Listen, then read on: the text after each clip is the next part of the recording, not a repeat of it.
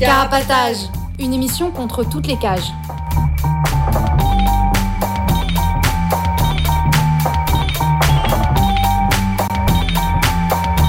Carapatage contre les prisons, la répression et le contrôle. À travers l'actualité de l'enfermement, mais aussi son histoire. En racontant les luttes à l'intérieur et à l'extérieur. En échangeant ce qu'on a vu, lu et entendu.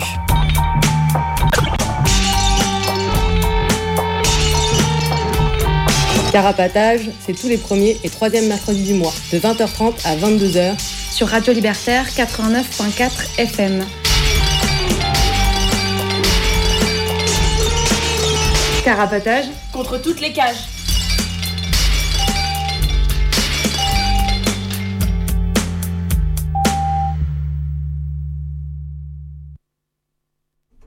Bonsoir, vous êtes bien sur Carapatage, l'émission contre toutes les cages. Alors, moi, c'est Alix et ce soir, je suis accompagnée par. Salut, c'est Henri. Et Pitou, bonsoir à tout le monde. Et à la technique. Salut, c'est Kate. Alors, euh, on va commencer par redonner euh, quelques contacts euh, si jamais vous voulez nous joindre. Donc, pendant l'émission, vous pouvez nous appeler. le numéro, c'est 01 43 71 89 40. Sinon, euh, vous pouvez euh, nous écrire et nous contacter par mail à carapatage@riseup.net ou par courrier postal au 4 Villa Stendhal 75020 Paris. C'est bien ça C'est bien ça. et sinon sur Insta euh, à carapatage. Vous pouvez nous suivre. Toutes les émissions donc tous les, toutes les émissions passées et cette émission-là, bientôt, vous pourrez la retrouver sur notre blog carapatage.noblogs.org. Voilà, c'est bon pour les contacts. Euh, lors de la dernière émission, on avait dit que ce soir, on ferait une émission euh, sur la garde à vue, euh, mais on a changé d'avis. Du coup, je, voilà, on a changé d'avis en grande partie parce qu'il y a eu un décès euh, au CRA de Vincennes le 26 mai. Euh, du coup, il y a M euh, qui, est décédé après avoir été tabassé par les flics au CRA.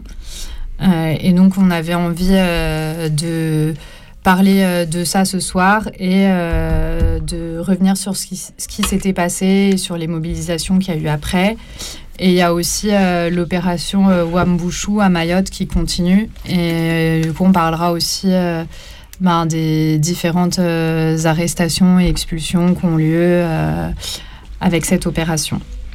Donc, Ouais, le point commun entre les deux, c'est les centres de rétention administrative et la répression contre les étrangers. Et du coup, ça nous fait le fil rouge de l'émission, quoi. Et donc avant euh, de parler euh, de tout ça, on va commencer euh, avec quelques brèves. Et Henri, tu voulais nous parler du rapport du CGLPL alors pas exactement du rapport, mais du fait que au lendemain de la manif du 23 mars, plusieurs contrôleurs des lieux de privation de liberté sont allés dans neuf commissariats à Paris pour voir les conditions de garde à vue de toutes les personnes qui avaient été arrêtées euh, lors de la manif du 23 mars. Donc, euh, on se souvient à l'époque qu'on luttait encore contre la réforme des retraites.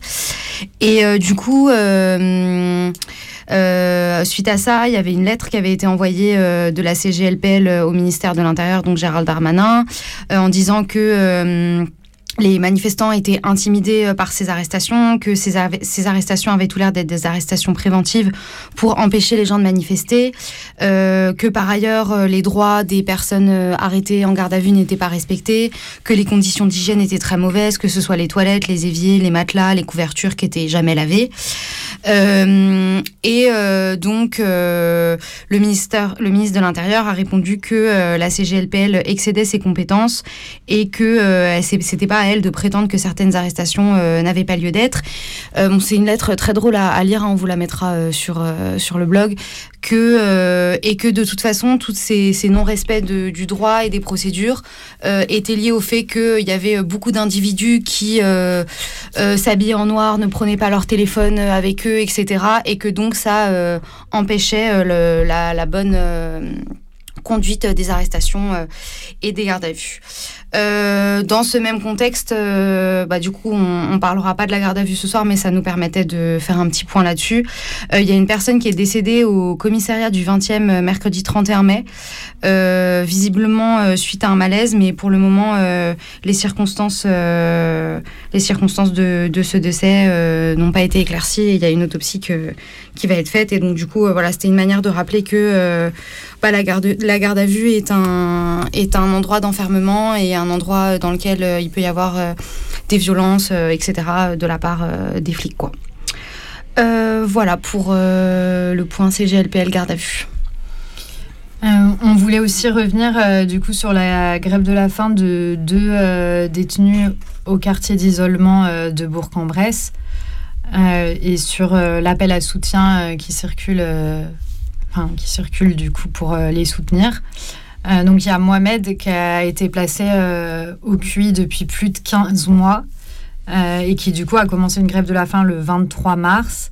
Du coup, il y avait sa compagne qui avait contacté l'envolé pour expliquer la situation et demander du soutien. on vous mettra les liens vers l'émission si vous voulez écouter. Il y a un appel à soutien qui a circulé suite à ça. Euh, il avait été demandé de contacter le standard de la direction et de la direction euh, interrégionale des services pénitentiaires euh, par téléphone et courrier. Du coup, là, la bonne nouvelle, c'est que Mohamed, il a été transféré en début de semaine, mais pour l'instant, bah, on ne sait pas si... Enfin, moi, en tout cas, j'ai pas des infos s'il est toujours au QI ou pas, ou s'il continue ou pas sa grève de la faim.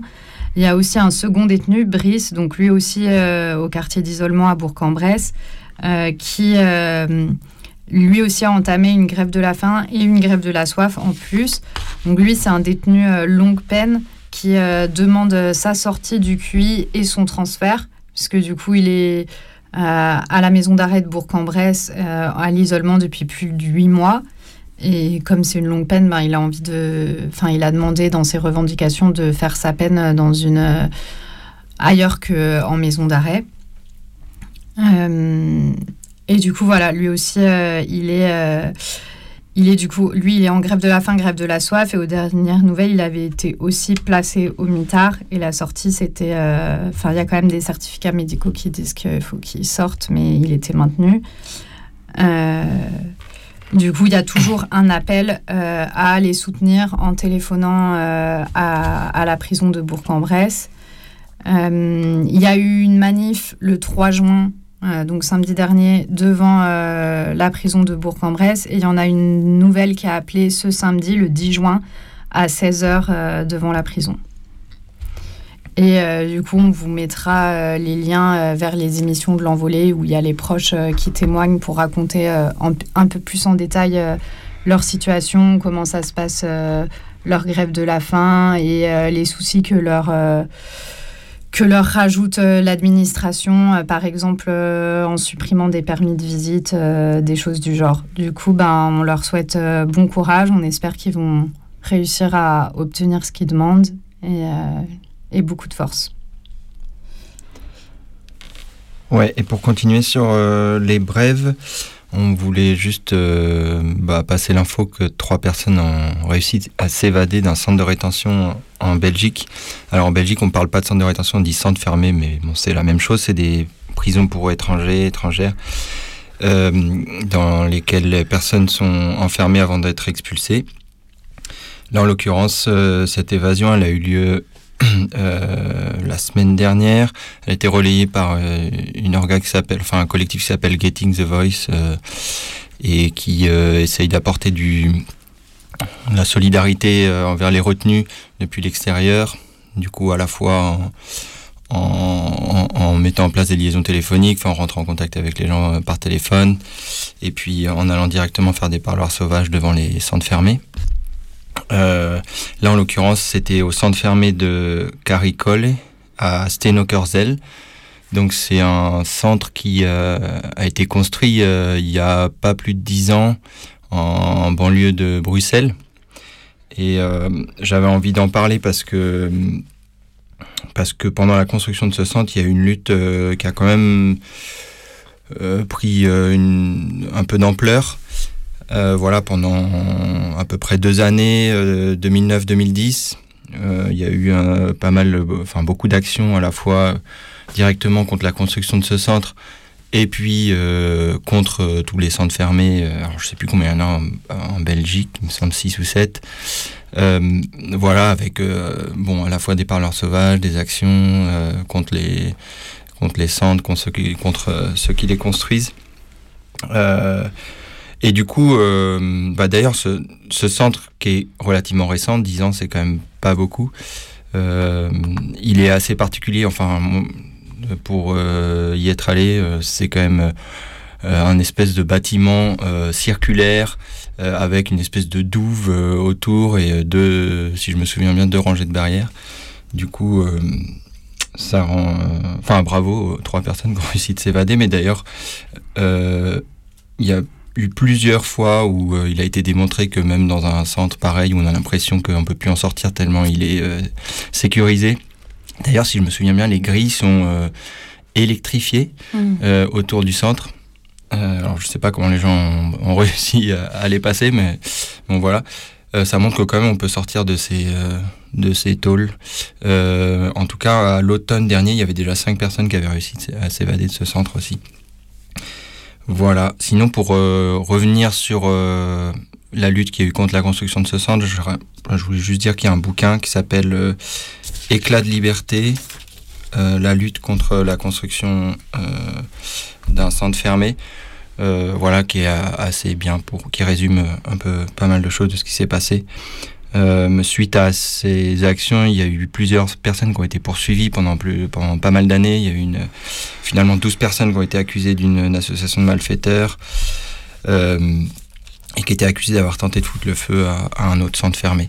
Bon, euh, voilà, juste pour les, les infos voilà, qui rappellent un peu les luttes. Et Après, on voulait euh, aussi parler du coup du. Là, il y a eu euh, des arrestations en début de semaine euh, d'Italiens. Il y avait de sept Italiens du coup qui ont été interpellés dans une pharmacie à Aubervilliers. C'était des personnes qui étaient venues sur Paris pour le week-end d'hommage à Clément Méric qui a eu lieu le week-end passé. Euh, dont cinq euh, d'entre elles qui ont été euh, placées en centre de rétention. juste pour préciser, Clément Méric, qui était un militant antifa qui s'est fait tuer. Ouais, qui s'est fait tuer par des par femmes droite, il y a mm. dix ans. Et du coup, il y avait un week-end d'hommage qui était organisé par les antifas ce week-end-là qui vient de passer. Du coup, ils étaient venus pour ce week-end-là. Ils ont été interpellés dans cette pharmacie. Il y en a cinq euh, parmi les sept qui ont été placés en centre de rétention administratif. Euh, donc les prisons pour étrangers, dont on va parler beaucoup dans cette émission. Euh, et, ouais, c'est des pratiques enfin de plus en plus courantes de la part des flics et de la justice de placer des Européens en CRA pour des motifs enfin ce qu'ils jugent euh, comme trouble à l'ordre public, euh, voilà. Euh, il y a deux semaines aussi, il y a eu, enfin la semaine dernière plutôt, il y a eu une action contre l'agence Stratéact, donc qui est une agence qui aide la mise en place et la construction des prisons. Donc je vais vous lire le, compte rendu, enfin le, le tract contre cette action. La com au service de l'enfermement. Stratéact est une boîte de com bien pourrie qui travaille avec l'APIGE, agence publique de l'immobilier et de la justice. L'agence étatique qui prévoit la promotion et la construction des prisons et autres dispositifs d'enfermement. Les prisons, quelles qu'elles soient, maisons d'arrêt, centrales, mais aussi CRA, centre de rétention administrative, et hôpitaux psychiatriques sont là pour les pauvres et les récalcitrants à la normalité du travail, de la famille et de la nation. C'est un outil qui sert à faire peur pour qu'on respecte les règles qui sont au service des dominants. Straté Act, Dialogue est aussi là pour aider la pige à faire passer ses projets de construction dégueulasses en, coachant, en les agents qui annonce les projets aux habitants et en faisant la com pour ces sales projets, notamment lors des enquêtes publiques, dispositifs démocratiques pour faire accepter la présence d'une nuisance aux gens qui habitent à côté. Au milieu de projets pour éoliennes en pleine mer, de greenwashing pour RTE et pour sitcom et divers projets de gentrification autour du Grand Paris. Cette boîte est fière de se faire de la thune en participant à la reconstruction des prisons comme à Entraigue sur la Sorgue vers Avignon, à Muret vers Toulouse, ainsi qu'au Baumette à Marseille. On veut détruire cette boîte et toutes les autres qui participent et défendent à un monde basé sur l'enfermement. Euh, l'adresse de cette agence de com au service de l'enfermement, c'est 3 rue de Lyon dans le 12e à Paris. Et le siège social est au, au 91 pardon, avenue de la République dans le 11e arrondissement à Paris aussi. À bon entendeur. On voulait aussi euh, donner des nouvelles autour euh, de la mobilisation suite au décès de Mehdi Beroukesh. Donc on en a déjà parlé euh, dans cette émission. Mehdi Beroukesh, il est décédé au centre de semi-liberté de la Talaudière à côté de Saint-Étienne fin décembre, tué par son co-détenu. et du coup, il y avait eu des mobilisations des des autres personnes au CSL et de proches et de soutien euh, parce que euh, les surveillants, euh, enfin les autres détenus avaient tambouriné sur les portes pendant longtemps sans que les surveillants interviennent alors qu'ils entendaient bien qu'il se passait quelque chose. du coup, c'était pour dénoncer pour dénoncer ben, la responsabilité de la paix dans son décès. Et du coup, il y a eu une marche blanche aujourd'hui jusqu'à la prison de la Talo. voilà. Et euh, Pitou, tu voulais revenir aussi sur euh, les perquisitions euh, qui ont lieu en début de semaine Bah oui. ouais, ce, bah, peut-être ce, qui a, ce qui fait un peu l'actualité là depuis deux jours. Lundi, il y a 15 personnes qui se sont faites arrêter dans 10 lieux différents, un peu partout en France, à Marseille, Montreuil, Toulouse, Dijon, Lyon, Bayonne, et aussi dans deux villages, euh, Quélus et Verfeuille, euh, dans le Tarn-et-Garonne. Euh, voilà, en gros, c'est la SDAT, la sous-direction antiterroriste, qui a mené ces opérations. certains endroits, je ne crois pas partout, mais avec le, soutien de la BRI et aussi la police scientifique. dans le cadre d'une enquête ouverte déjà depuis au moins décembre dernier, suite à une action contre euh, le cimentier Lafarge, où euh, en gros, euh, bon voilà, une, action d'occupation d'une cimenterie. Et, et donc voilà, c'est les gens sont en garde à vue. Je crois que il me semble qu'il y a déjà une personne qui est sortie de garde à vue. En tout cas, à certains endroits à Montreuil, il y a cinq personnes qui sont toujours en garde à vue. Euh, qui sont donc tout, les 15 personnes sont a priori euh, toutes poursuivies pour association de malfaiteurs et euh, dégradation en bande organisée, ce qui justifie du coup des gardes à vue qui peuvent aller jusqu'à 96 heures. Mais bon, pour préciser, même si c'est la sous-direction antiterroriste qui a mené les arrestations, pour autant, les chefs ne sont pas. Enfin, il ne s'agit pas d'une affaire antiterroriste. Enfin, le parquet national antiterroriste n'est pas saisi. Euh, voilà. Euh, en même temps que les arrestations, il y a eu des perquisitions.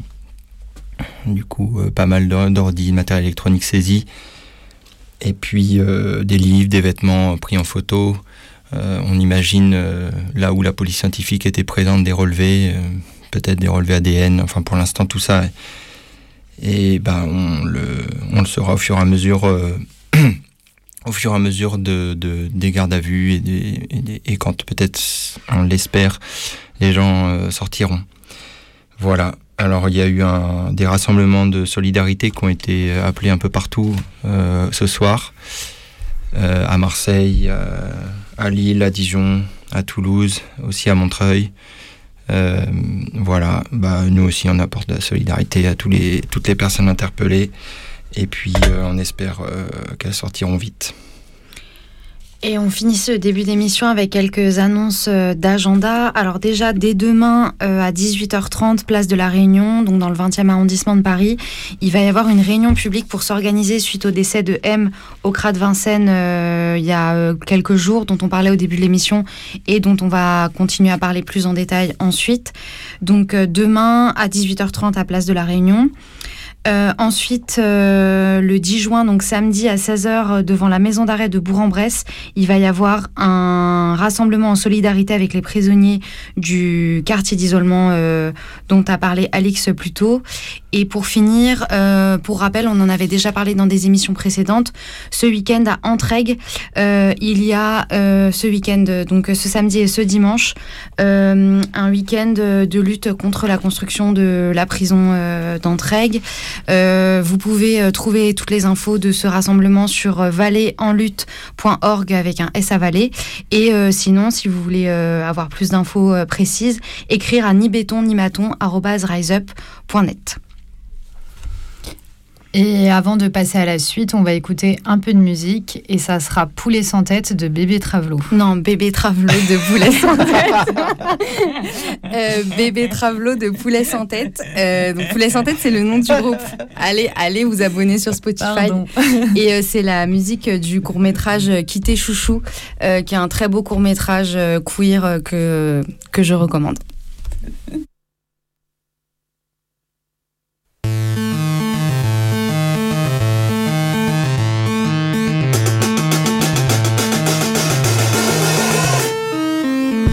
À travailler sur elle pour accepter le fait que bébé ne devienne pas ce qu'elle avait imaginé.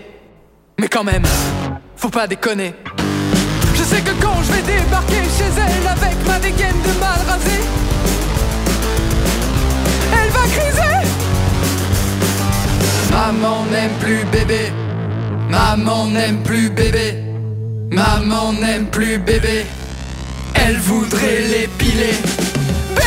Travelo, bébé Travelo, bébé Travelo, bébé Travelo.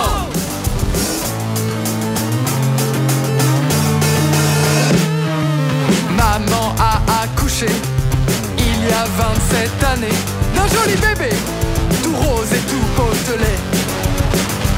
Mais très vite, des poils noirs et drus ont poussé partout sur bébé. On aurait dit putain de Yeti. Maman n'aime plus bébé. Maman n'aime plus bébé. Maman n'aime plus bébé. Il lui faut accepter. Bébé Travelo Bébé Travelo Bébé Travelo Bébé Travelo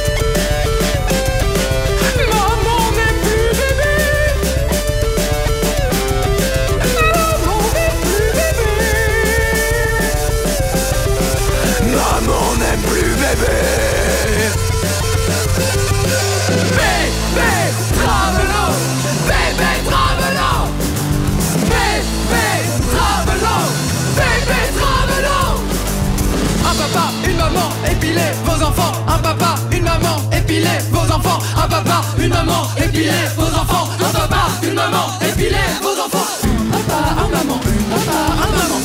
Un papa, une maman, un papa, une maman, un papa,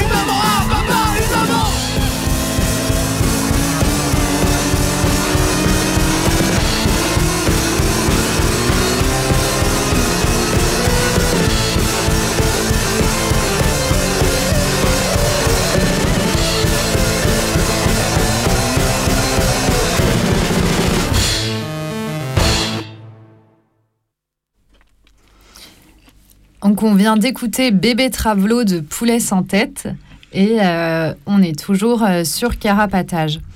Et donc dans la suite de l'émission, là, on va parler, euh, donc comme je disais tout à l'heure, du décès de M, du coup, qui est décédé dans la nuit du 25 au 26 mai au CRA de Vincennes après avoir été tabassé par les flics. Donc d'abord, Henri va revenir un petit peu sur bah, ce qui s'est passé, les infos qu'on a. Ouais, alors du coup, donc vendredi 26 euh, mai, euh, M, un retenu du CRA donc du centre de rétention administrative de Vincennes, a été retrouvé mort euh, après avoir été violemment frappé la veille et l'avant-veille par les flics. La veille au soir, ses co-retenus témoignent qu'il avait du mal à respirer et aussi à manger parce qu'en fait les flics lui avaient cassé les dents. C'est dire le niveau de violence du tabassage auquel il a fait face. Euh, par ailleurs, M était malade depuis une semaine et il voulait, il voulait être soigné et être allé à l'hôpital euh, et aller à l'hôpital. Euh, faut savoir que dans les CRA, on peut pas compter euh, sur les infirmeries parce qu'elles servent plutôt à bourrer de cachetons que, à soigner. et donc du coup, si on veut être soigné et, et être pris en charge dans les CRA, le seul moyen c'est de de, de, taper du poing sur la table, de, de, se mettre en grève de la faim, de la, de la soif, etc. pour, euh, pour se faire entendre. Et donc c'est autour de ça que le et de sa demande d'être soigné que le conflit avec les flics euh, s'est visiblement déclenché. Et en fait, les flics ils l'ont frappé parce qu'ils voulaient le faire taire et ils voulaient pas qu'il fasse de vagues. Et donc, euh, suite à ça, les flics ont dit, notamment dans la presse, l'hypothèse a été avancée qu'il était mort d'une overdose, alors même que c'est euh, les personnes qui étaient avec lui et les autres personnes euh, retenues euh, dans ce CRA ont vu qu'il avait été frappé violemment. Quoi. Mm. Et peut-être rajouter aussi qu'il y avait une grève de la faim, si je me trompe pas, dans ce CRA qui était déjà en cours dans le bâtiment du coup où il était retenu depuis plusieurs jours mm-hmm. de la part des retenus. Donc ça fait aussi partie du contexte. Euh, du coup, euh, le vendredi, du coup 26, quand euh, les gars ont fait remonter du coup que, enfin, que du coup il bougeait plus et qu'il était décédé, il y a eu des mobilisations à l'intérieur. Dès le vendredi, il y a et le bâtiment du coup qui était déjà en grève de la faim, mais les deux autres bâtiments qui se sont aussi mis en grève de la faim pour protester ben, contre le fait que les flics euh, non seulement euh, l'ont frappé, mais en plus ont rien fait parce qu'il a quand même demandé plusieurs fois avoir accès à l'infirmerie dans la nuit et, euh, et, ça lui a pas été accordé, quoi. et du coup, il y a eu des grèves de la faim. Ils ont essayé aussi de manifester. Il y a eu des blessés. Il y a deux retenus qui se sont aussi coupés, puisque l'automutilation, on en a déjà parlé, c'est un moyen euh, de protester aussi euh, en CRA où il n'y a pas euh, beaucoup de moyens à la disposition des gens pour, pour réussir, enfin pour... il n'y a pas beaucoup de moyens de se révolter et que mettre son corps en jeu, c'est aussi un, moyen de révolte qui, est, qui est là. Il y a aussi eu plusieurs tentatives de manifestation, de sortir dans la cour et voilà, et les retenus rapportent que euh, dès qu'ils disent au fait que c'est vous qui l'avez tué, ben, ils se font tabasse euh, à leur tour. Euh, il y a vraiment une volonté d'essayer de faire, de la part des flics, de faire taire ce qui se passe à l'intérieur du CRA et qu'il y a des violences qu'on conduit jusqu'à un décès. quoi. Il y a eu aussi plusieurs mobilisations à l'extérieur, du coup, comme bah, comme il y avait euh, tous ces récits euh, qui sortaient, euh, dès le vendredi 26, il y a eu un premier parloir sauvage. donc un parloir sauvage, c'est quand des personnes à l'extérieur du CRA vont manifester assez proches, se rassembler assez proches de l'enceinte du CRA pour pouvoir crier et être entendus par les gens à l'intérieur. du coup, il y a eu un premier parloir sauvage le vendredi. Le dimanche, il y a eu un appel à venir en nombre comme en plus euh, bah, il y avait euh, tous ces mouvements un peu à l'intérieur euh, qui essayaient de se faire en, protestation de ce qui s'était passé. Il y a eu une centaine de personnes qui ont répondu du coup à l'appel à, revenir devant le CRA, mais ça a été nassé dès à la gare de Joinville, quoi. Donc là où c'était appelé de se rassembler, mais assez loin du CRA. Il y a eu une NAS qui a duré plusieurs heures où il y a les gens qui ont été gazés aussi. Le 31, le mercredi, il y a eu un nouveau parloir qui a pu avoir lieu d'une vingtaine de personnes, mais où il y a eu au retour, les flics ont raccompagné les gens jusqu'au RER e avec des violences là aussi. Le mercredi, les gars aussi euh, à l'intérieur ont essayé euh, de refaire une manif en même temps euh, dans la cour. Et là aussi, ça a été réprimé. Et dimanche dernier, il y a eu un parloir sauvage d'une cinquantaine de personnes. Donc ça, c'est un peu pour les manifs. à côté, il y a aussi eu plusieurs soirs des feux d'artifice qui ont été tirés près du CRA plusieurs fois. Euh, il y a eu des tags, euh, des banderoles autour des euh, de Vincennes, autour du CRA de Vincennes et autour du CRA de Plaisir, et aussi à la manif syndicale du 6 juin. Et comme on le disait dans l'agenda, il y a une réunion publique du coup pour les gens à l'extérieur qui est appelée pour demain, jeudi, à 18h30, place de la Réunion, pour bah, continuer à organiser la solidarité et essayer bah, de dénoncer ces violences qui malheureusement sont assez euh, récurrentes en CRA. Quoi. C'est, euh, c'est assez souvent euh, que, que ben, qu'il y a des violences de la part des flics et il y a beaucoup de retenues qui parlent de ça, qui rapportent les faits de violence. Et là, ben, encore plus avec le fait qu'il y ait eu ce décès et le fait que ben, on s'imagine que les flics pouvaient un peu avoir peur qu'il y ait trop l'émeute à l'intérieur et que du coup, ben, dès qu'il y en a un qui commence un petit peu euh, à dire c'est vous qui l'avez tué, à protester, ben, ils sont d'autant plus euh, violents vite, quoi. Euh, on voulait aussi un peu revenir sur le rôle de l'AS-femme dans tout ça. Ouais, en fait, du coup, au CRA de Vincennes, comme dans, dans tous les CRA, il y a des associations prétendument d'accès au droit qui font plus ou moins euh, bien leur travail et parfois pas du tout.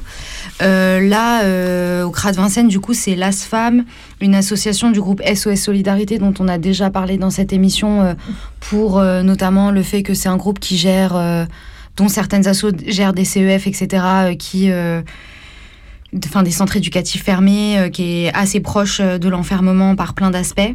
Et du coup là, l'ASFAM, l'association Service Social Familial Migrant, euh, a d'abord euh, caché la mort euh, de, de, M aux personnes qui étaient à l'extérieur et qui voulaient savoir ce qu'il en était quand on leur a demandé ce qui se passait. Et puis ensuite, par la suite, on confirmait dans la presse son décès en disant à la fois qu'il ne connaissait pas les circonstances et qu'il n'avait pas croisé la personne.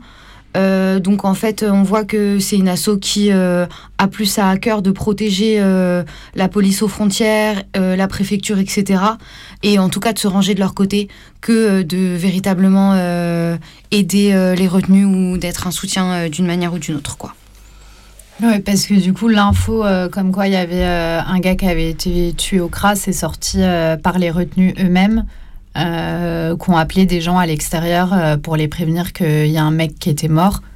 Et euh, c'est en essayant de rappeler le CRA pour avoir des infos que là, enfin, l'ASFAM pour avoir des infos que là, l'ASFAM disait qu'elle était au courant de rien. Alors que bon, on peut s'imaginer qu'un gars qui meurt à Vincennes, c'est pas non plus tous les jours et que du coup, a priori, en intervenant dans le CRA, ils ont dû être au courant assez rapidement. Enfin, le bruit, il a dû assez vite se propager qu'il y avait quelqu'un qui était décédé. Euh, du coup, voilà, ça semble un peu euh, bizarre de vouloir euh, rien dire, quoi.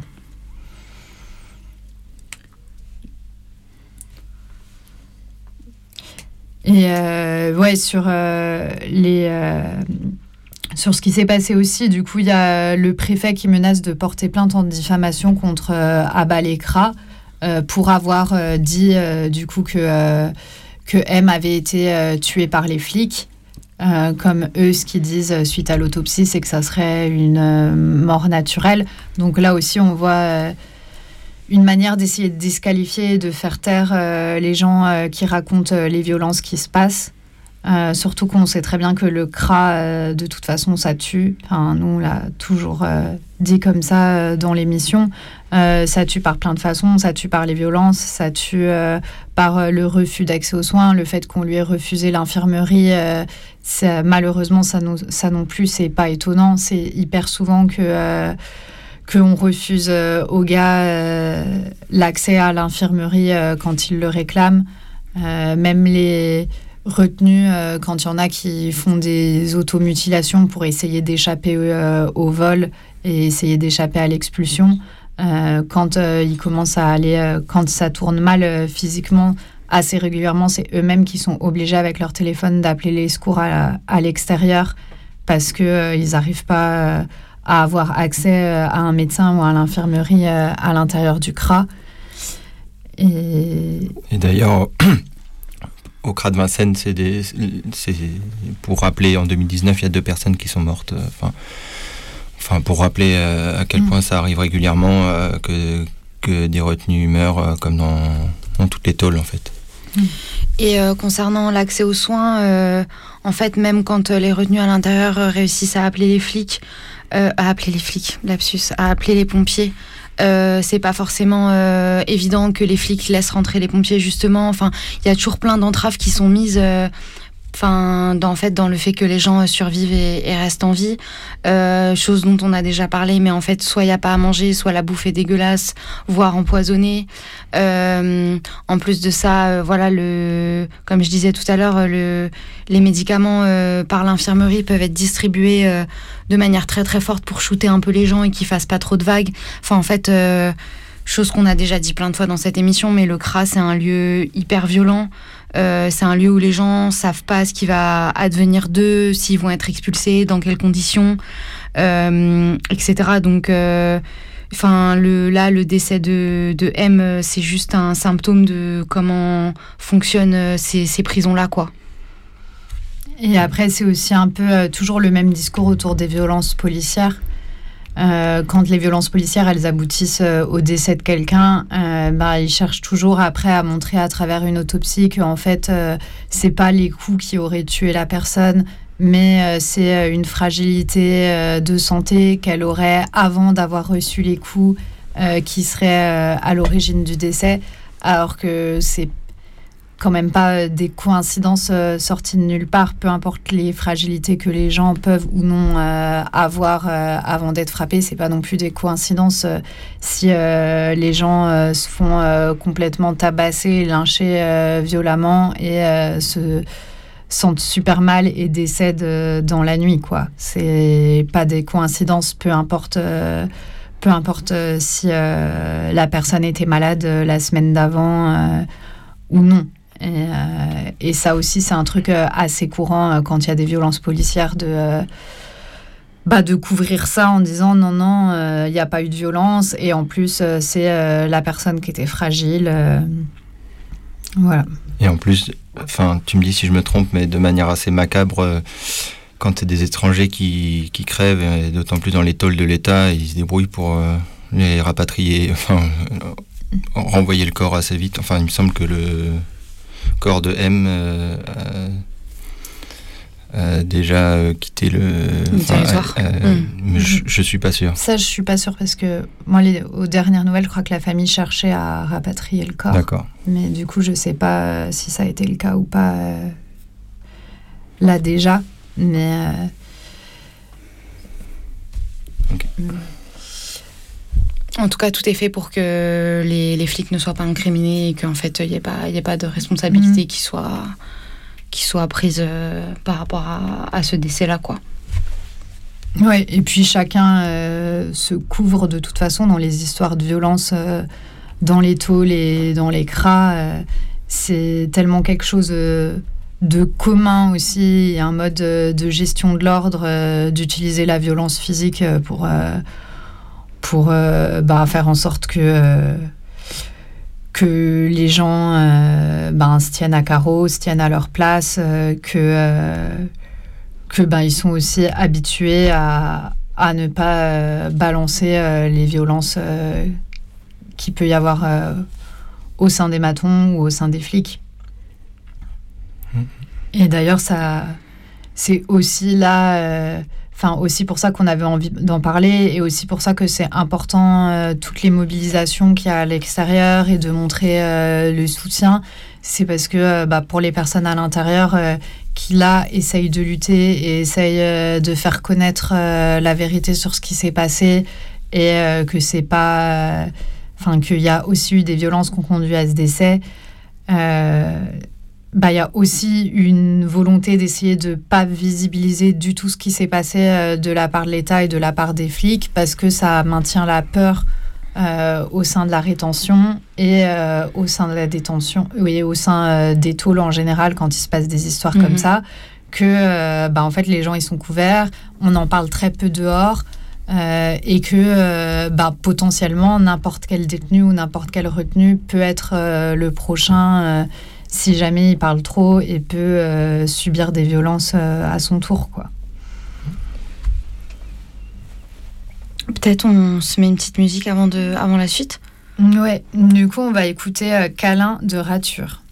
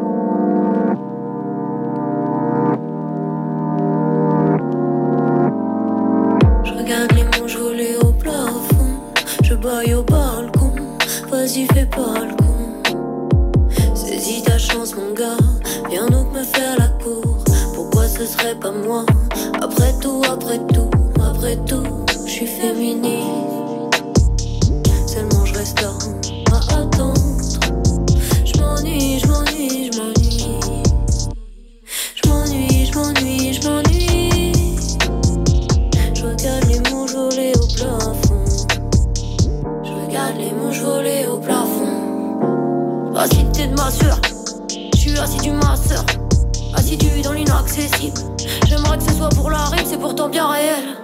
Soit mes histoires finissent mal, soit elles ne commencent jamais. Soit elles ne commencent jamais.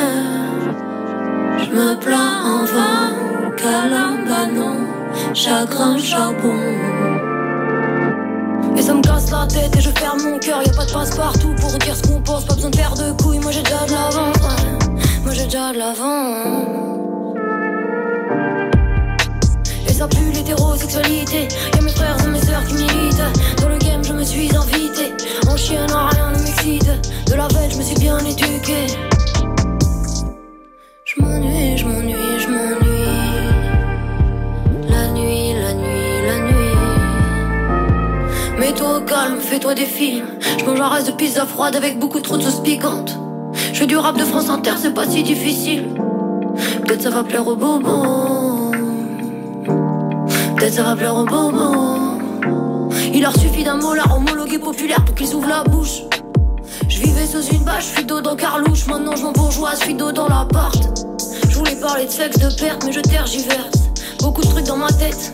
Y'a son sourire, y'a ses lèvres, mais aussi cette société de merde. Que faire, que faire, que faire?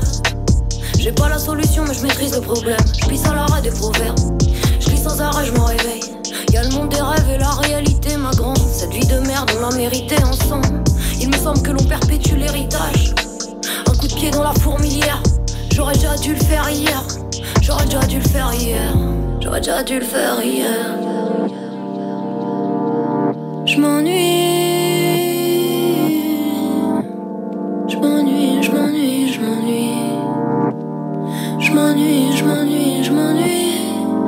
regarde les mouches voler au plafond. Ça y est, j'ai retenu la leçon.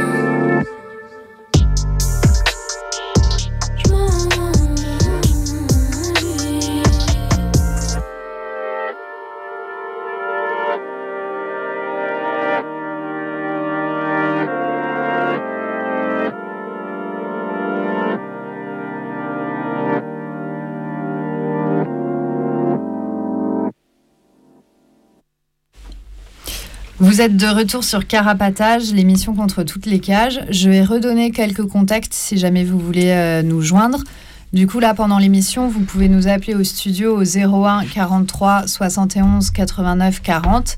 Et sinon, vous pouvez euh, nous écrire par mail à carapatage.riseup.net, euh, par courrier au 4 Villa Stendhal 75020 Paris, euh, et nous joindre sur Instagram at carapatage donc là, dans la suite de l'émission, on va parler un peu du CRAD Mayotte et de l'opération Wambushu. on va écouter tout à l'heure un, enregistrement, enfin un extrait d'enregistrement d'un entretien avec euh, un retenu euh, au crâne Mayotte qui euh, explique un petit peu du coup les conditions d'enfermement et d'expulsion. Avant ça, on va un petit peu introduire en ben, expliquant un petit peu c'est quoi la situation à Mayotte parce que on, on parle de, de l'opération Wambushu, mais ça peut être un peu compliqué de capter euh, tout le contexte, mhm. y compris pour nous, mais on va essayer d'éclaircir un peu les choses. On va faire au mieux. Euh, du coup, Mayotte, euh, ça fait partie de l'archipel des Comores, d'une des quatre îles de l'archipel des Comores. Les trois autres îles, elles sont devenues indépendantes en 1976, sauf Mayotte, du coup, qui est restée rattachée à la France. C'est ce qui fait aussi bah, cette situation euh, un peu particulière. Euh, il y a une des quatre îles en jouant qui est à 70 km euh, de Mayotte, c'est l'île la plus proche de Mayotte. et du coup, bah, c'est un endroit où il y a toujours eu beaucoup de circulation entre les quatre îles, des gens qui allaient bah, rendre visite à leur famille, à leurs proches sur les îles d'à côté, beaucoup d'échanges économiques aussi entre les quatre îles. Et ça, c'est quelque chose Enfin, historiquement, quoi, ça a toujours euh, été comme ça. Et du coup, aujourd'hui, il y a une sorte de frontière artificielle entre la France, mhm. entre mille guillemets, donc à Mayotte, fin, et euh, de l'autre côté, les Comores, mhm. euh, les trois autres îles, quoi. Ouais. Et du coup, enfin, cette frontière ben, administrative et aujourd'hui policière aussi, parce qu'il y a ben, des nombreux contrôles de flics pour essayer euh, d'éviter qu'il y ait euh, des Comoriens euh, qui viennent à Mayotte et qui rentreraient du coup en France via Mayotte. Du coup, aujourd'hui, il y a cette frontière qui est administrative et policière avec pas mal de contrôles. Et ça, ça date de 1995 avec le visa Balladur. Ce qui est le visa Balladur, du coup, c'est-à-dire, c'est à partir de 95 où on a demandé vraiment aux euh, Maorais d'avoir euh, des visas pour pouvoir se rendre euh, à Mayotte. Tu veux dire aux Comoriens d'avoir des visas pour se rendre à Mayotte? Oui, pardon, aux Comoriens d'avoir des visas pour se rendre à Mayotte, désolé. Il y avait déjà des visas un petit peu avant qui étaient demandés, mais généralement les gens ils demandaient le visa une fois arrivé à Mayotte. Il mhm. était donné sur le territoire un visa de trois mois.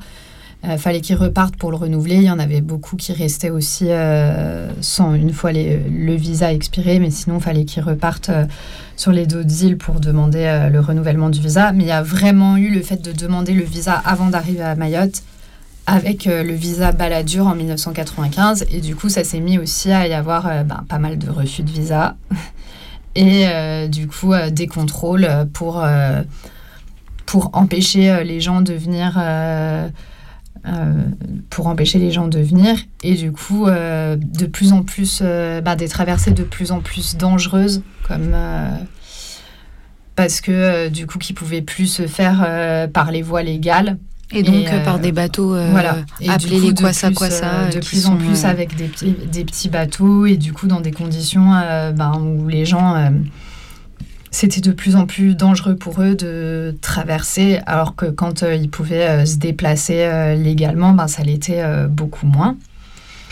Et à Mayotte, faut aussi, donc il y a déjà ce visa baladur d'une part, mais il y a aussi un droit des étrangers qui est hyper dérogatoire par rapport au droit des étrangers qui s'applique en métropole. donc ça, ce qui va être euh, mis en avant, c'est que c'est euh, pour euh, faire face à la situation particulière de Mayotte. Mais en gros, il y a plusieurs éléments qui font qu'il y a un droit dérogatoire et notamment beaucoup de choses qui touchent, qui mm, visent les mineurs. Parce qu'à Mayotte, il y a un habitant sur deux qui est mineur. donc c'est une grosse partie de la population et du coup c'est aussi eux qui sont euh, beaucoup visés dans les dérogations euh, du droit.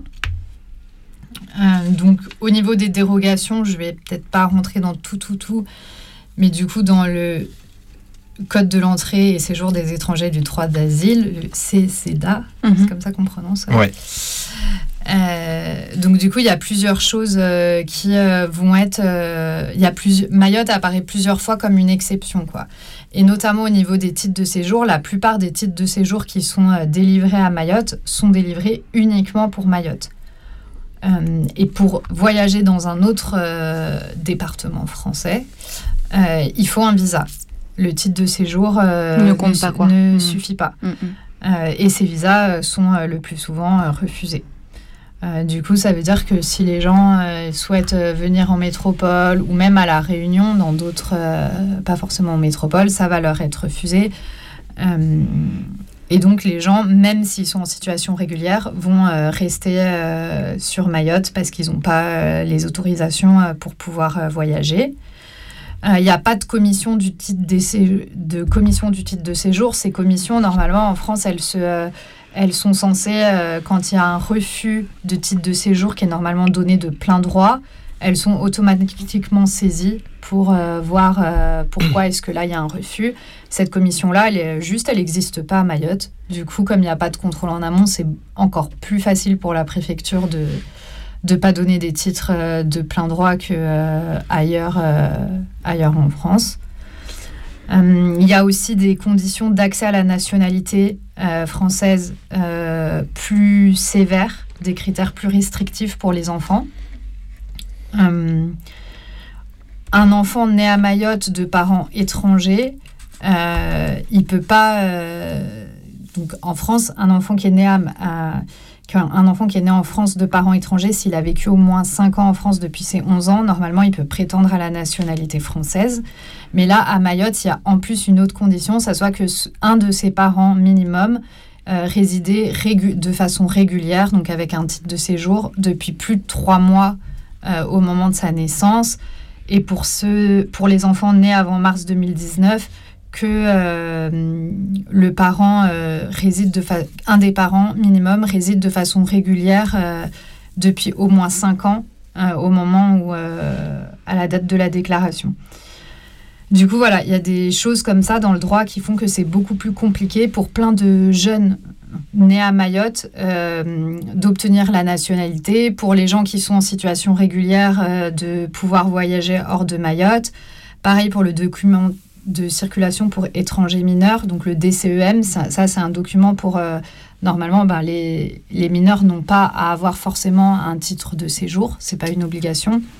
Du coup, il y a ce document qui sert à voyager avec les parents quand euh, le parent a une autorisation de voyage. Euh, et ben, ça va être euh, plus, euh, ça va pas, euh, ça va pas exister. Du coup, même si les parents ont l'autorisation pour une raison ou pour une autre de quitter Mayotte pour aller en France ou à la Réunion, euh, ils vont devoir, ils vont pas pouvoir amener leurs enfants avec eux. Du coup, tout ça, ça fait toutes ces, ces, exceptions, ça fait euh, que bah, y a aussi pas mal d'étrangers qui se retrouvent bloqués à Mayotte, qui ont beaucoup plus de difficultés pour obtenir un titre de séjour qu'ils auraient si euh, s'il n'y avait pas euh, toutes ces exceptions là euh, qui, euh, qui s'appliquaient. Et euh, voilà, qui se retrouvent dans des situations hyper compliquées, et y compris euh, plein euh, de jeunes majeurs qui sont nés à Mayotte et qui ont vécu euh, toute leur vie à Mayotte. Quoi. Et en parallèle, euh, sur l'île de Mayotte, il y a euh, aussi euh, euh, plusieurs... il n'y a pas que le droit des étrangers qui diffère, il y a euh, plusieurs prestations sociales euh, qui vont euh, être différentes qu'en France métropolitaine. Par exemple, il y a le SMIC qui est plus petit qu'en métropole, il est à 8,51 euros brut de l'heure. Le RSA, c'est un RSA au rabais à 287 euh, et quelques euros par mois. Il y a une sécu qui est propre à Lille, il n'y a pas d'AME, d'aide médicale d'État pour les étrangers. Euh, Il y a une retraite aussi, euh, les retraites sont toutes petites parce que du coup, euh, c'est pris en compte le travail que depuis euh, 1987, je crois, si je lis bien mes notes. Du coup, voilà, il y a plein, enfin, toutes ces, toutes ces choses-là font aussi que les gens qui sont soit les Maorais, soit les Comoriens qui vivent en situation régulière sont aussi dans une situation sociale compliquée. Et il y a tout un discours du coup qui arrange bien l'État, qui va être porté sur l'île d'une identité mahoraise, donc de Mayotte, qui fait qu'il va y avoir une haine, enfin cette identité, elle se construit avec aussi une haine des Comoriens.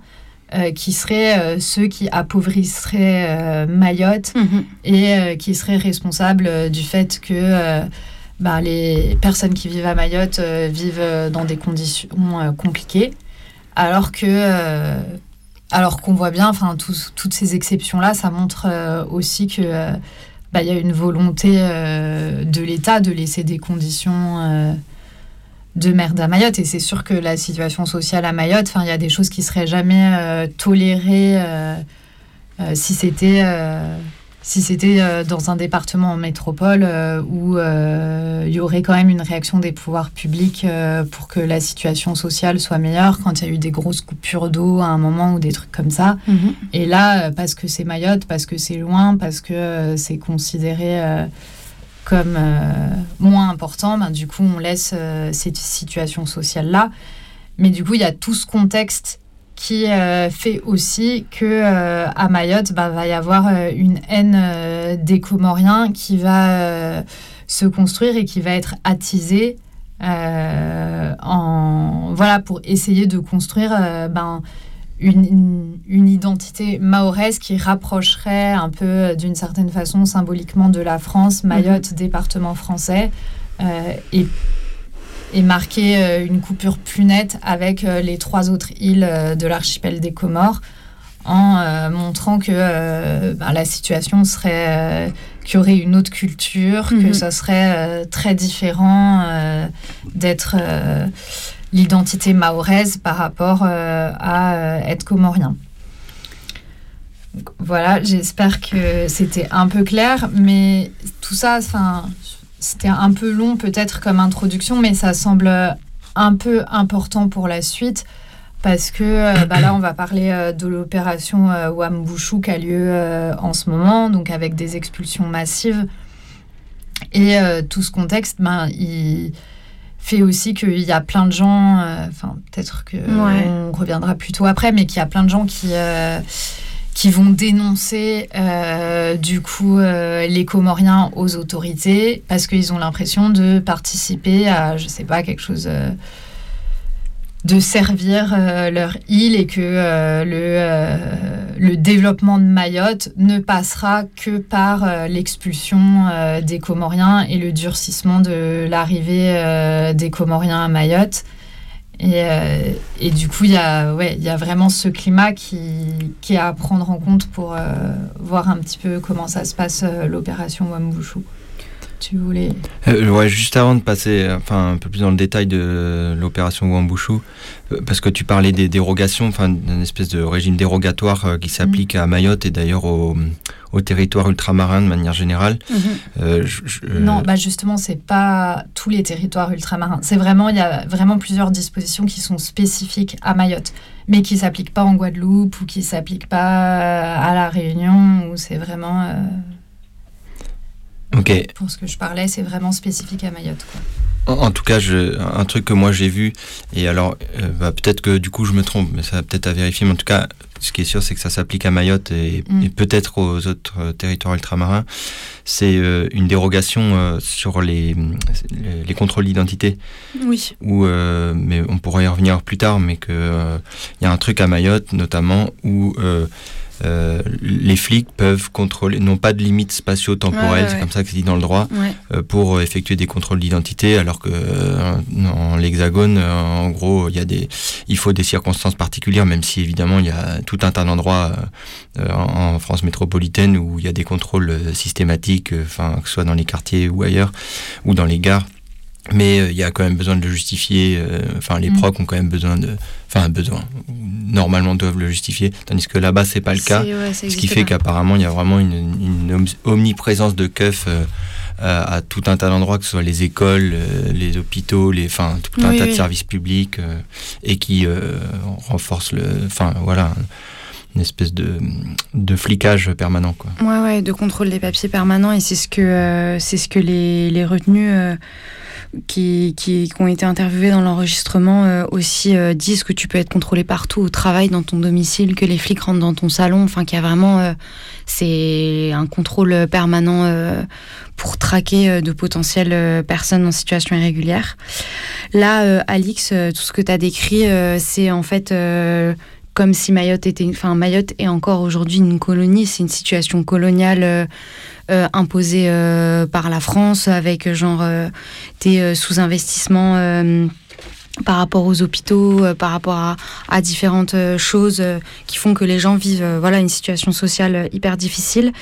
Et du coup, avant avant de continuer, je voulais faire un petit récap de donc cette opération Wambushu de ayant pour but d'expulser un grand nombre de Comoriens de Mayotte et donc du coup qui avait commencé fin avril. Euh, trois semaines euh, après euh, son début, elle a repris réellement à la mi-mai. Parce qu'en fait, ce qui s'est passé, c'est qu'au début, il y a eu à la fois des procédures judiciaires qui ont empêché la destruction de plusieurs bidonvilles et un refus de la part des Comores d'accueillir les expulsés. Euh, en fait, le gouvernement euh, comorien ne voulait pas euh, qu'il y ait des Comoriens qui soient expulsés et que ce ne soit pas un départ volontaire. Et du coup, visiblement, le gouvernement français les a convaincus que tous les Comoriens qui seraient renvoyés à, Mayotte étaient volontaires et qu'il y a un papier qui serait signé en ce sens. Après, on sait très bien à quel point les flics sont capables de soit signer à la place des retenus ou de les forcer à signer. Et du coup, à partir de là, les, les expulsions ont pu reprendre à la mi-mai. Parallèlement, euh, la préfecture a gagné en appel euh, la procédure judiciaire et donc a obtenu le droit de démolir des bidonvilles, notamment euh, le plus emblématique et le plus gros d'entre eux qui s'appelle Talus 2. ce que les habitants disent par rapport à ça, c'est que il y a un relangement temporaire qui leur a été proposé, mais de seulement 3 à 6 mois.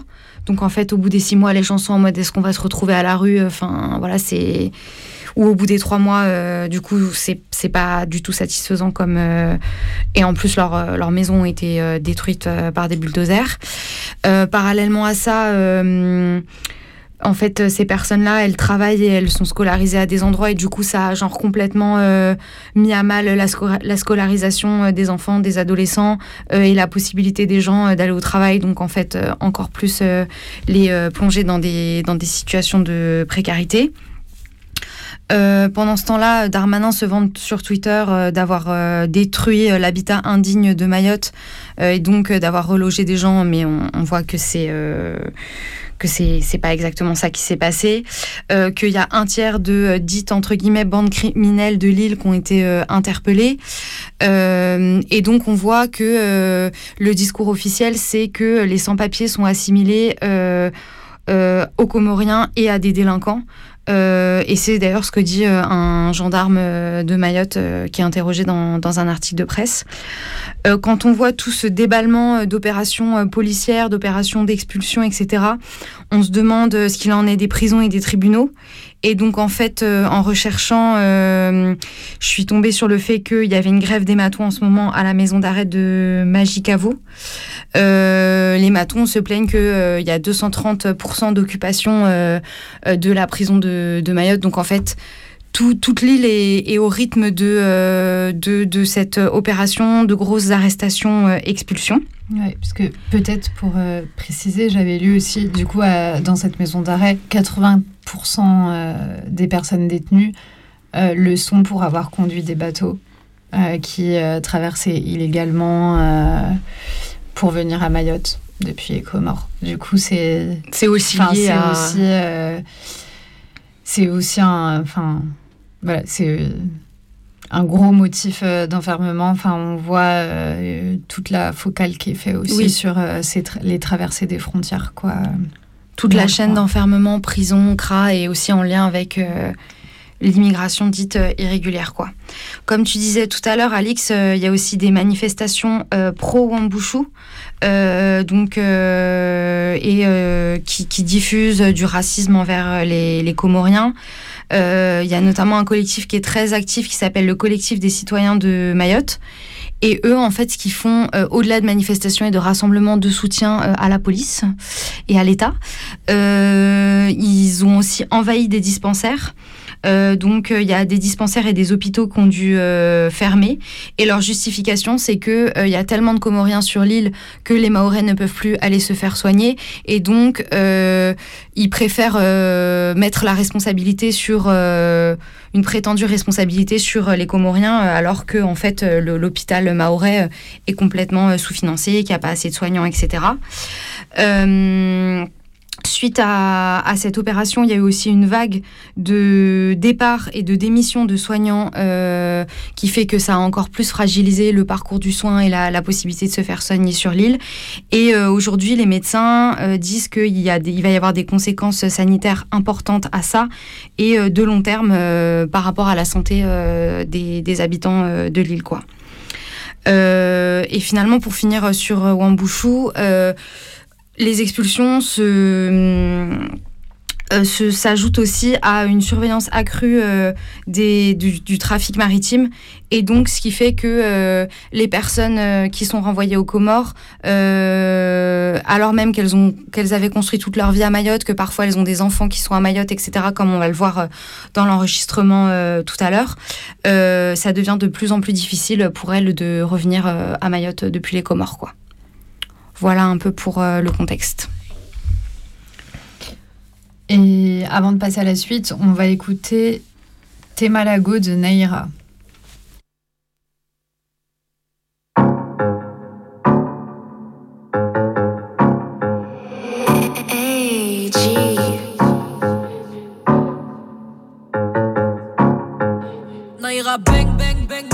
Dans mes poches milliards de rêves en pagaille, j'ai laissé la dure réalité creuser mes failles. Regarde-moi me battre contre vents et marées. J'attendais que la pluie tombe pour qu'on me voit pas pleurer. Partout où je vais, la chaleur des mêmes suis, je me tape contre le monde, je me tape contre moi-même aussi. Ma faiblesse c'est que je doute alors j'arrête d'écouter, d'écouter des bruits des couloirs des visages floutés de mes démons grandissants. J'ai vu trop de bandes de sang, ces ne se lavent pas de mes yeux innocents. Mes, mes traumas sont des nœuds, je les serre quand je veux les défaire. J'ai peur de ce que je suis vraiment. Suis-je la gardienne de mon frère? J'ai tout, c'est ma force dans les abysses de mes douleurs. Elle est là, l'arrache le cœur, cette haine qui m'effleure. Mais, mais l'amour gagne toujours et je fais tout pour en donner. J'en donne même aux fils de temple qui ont tenté de me gommer. Ouais, t'es malago. Ouais, ouais j'ai les épaules solides. Ouais, t'es malago. La prod à fond dans le bolide. Ouais, t'es malago. Ouais, j'ai les épaules solides. Ouais, t'es malago. T'es malago, go, go. Ouais la même, même si les saisons défilent. Mon âme abîmée et mon cœur s'est effilé. Je te le répète, mon boy, j'ai les épaules solides. J'ai porté des charges que tu ne pourrais imaginer. Je me suis faite solo, j'avais la tête sous l'eau. J'ai jamais attendu qu'on vienne me sauver. Souvent mes gestes sont maladroits et brusques. Je suis trop intégré, en vrai ça les frustre. T'es mal équipe, seulement composé, je garder un sourire pour mieux tout arracher. J'ai pris le dessus sur mes peurs et mes doutes. Tu rentres dans ma vie, faut que tu tiennes la route. Pour avoir ce que je veux, c'est des nuits sans sommeil, des heures de ta 23 puis cheveux blancs poussent. Crois-moi, mon je fais briller mon soleil. Mes étoiles veillent sur moi, les manches, les retrousse. C'est ma force dans les abysses de mes douleurs elle est là, l'arrache le cœur, cette haine qui m'effleure. Mais, mais l'amour gagne toujours, et je fais tout pour en donner. J'en donne même aux fils de temple qui ont tenté de me gommer. Ouais, t'es malago. Ouais, j'ai les épaules solides. Ouais, t'es malago. La prod à fond dans le bolide. Ouais, t'es malago. Ouais, j'ai les épaules solides. Ouais, t'es malago. T'es malago, go, go. Ouais, t'es malago. Ouais, j'ai les épaules solides. Ouais, t'es. La prod à fond dans le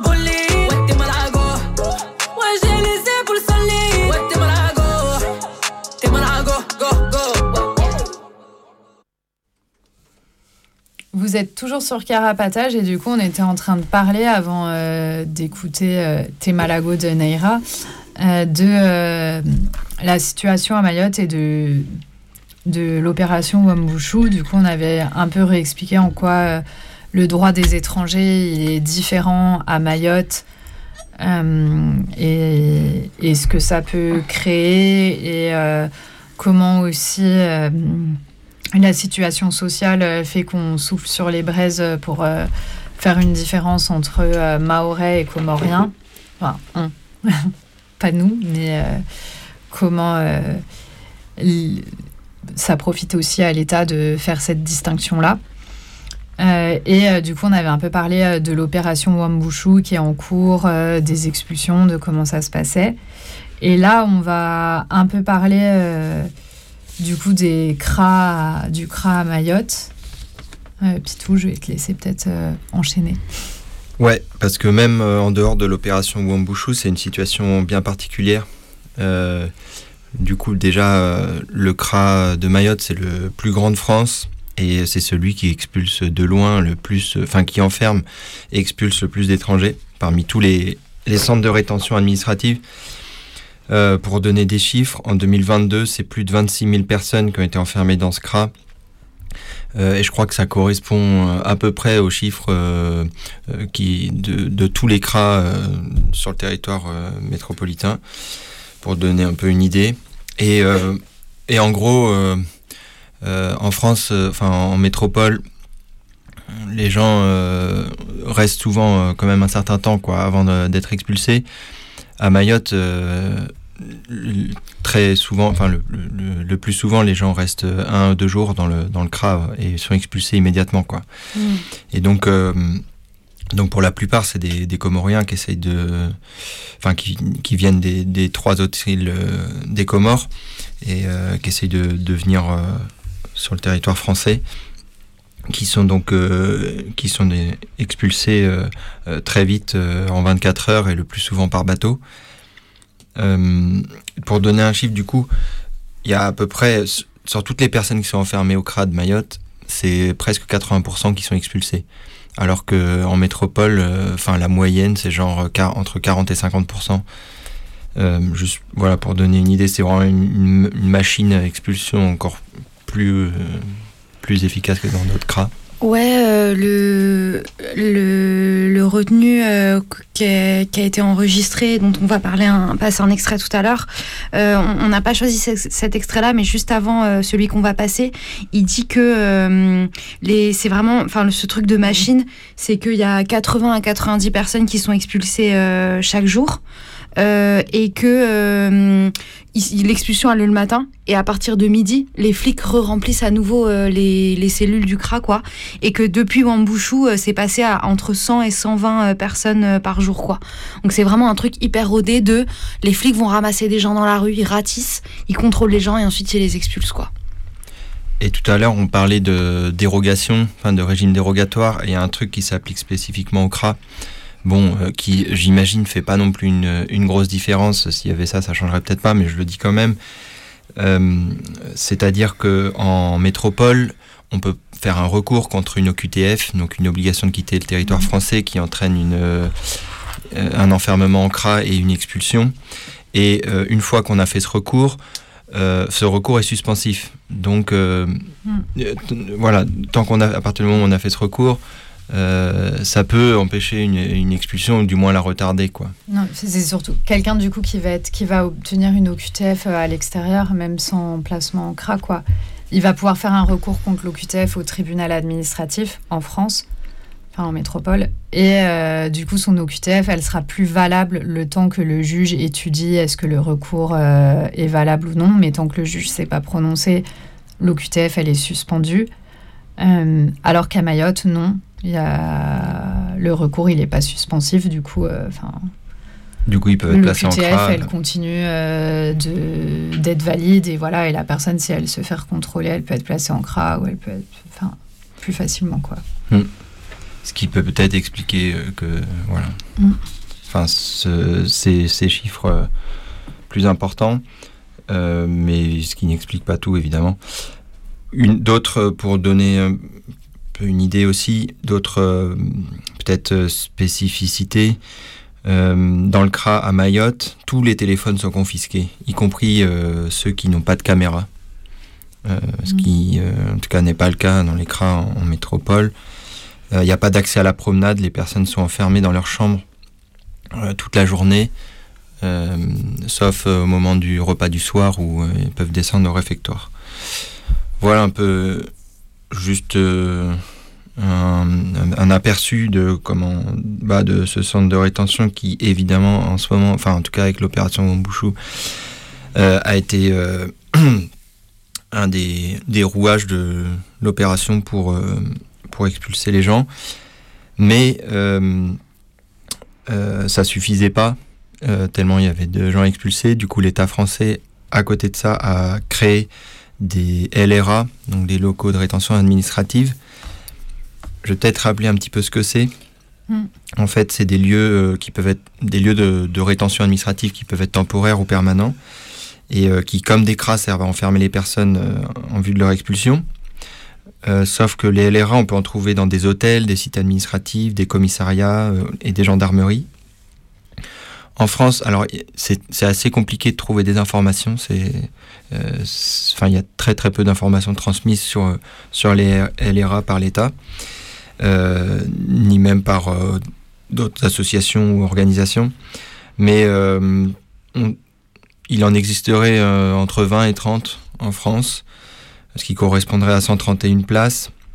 Et en tout cas, par contre, ce qui a été annoncé publiquement par le gouvernement, c'est que d'ici en, 2023, il y aurait l'objectif de faire d'avoir au total 300 places en LRA. Euh, alors c'est assez, ces LRA ils sont créés par simple arrêté préfectoral. Les associations n'ont pas le droit d'y accéder, il n'y a pas de téléphone en libre service, les visites sont interdites euh, et il n'y a pas d'espace en extérieur. Souvent c'est dans des, c'est quand même assez souvent dans des commissariats. Euh, les personnes y sont enfermées au maximum deux jours, mais dans certains cas ça peut aller jusqu'à cinq jours. Euh, après deux jours, si la personne n'est pas expulsée, souvent elle, euh, est transférée, enfermée en CRA. Et alors, spécifiquement pour l'opération Wambushu, l'État a créé, donc il y a eu plein d'arrêtés préfectoraux pour créer des, des LRA et donc foutre toutes les personnes en situation entre guillemets irrégulière en rétention. Donc pour donner, alors j'ai pas trouvé de liste exhaustive, mais par exemple, il y a une euh, MJC qui a été transformée en LRA euh, jusqu'au 26 juin. Donc chaque arrêté préfectoral doit préciser, euh, enfin précise une période. donc ce LRA là, il avait 40 places. Il y en a d'autres qui ont été ouverts dans la période du 20 au 21 avril dans le local du tri sanitaire de l'hôpital de Dzaoudzi. Il y en a un autre qui a été ouvert dans les locaux de la PAF. Euh, puis un espace spécifique, une euh, qu'ils ont appelé zone d'attente, qui a été créé dans le CRA de, dans le Mayotte.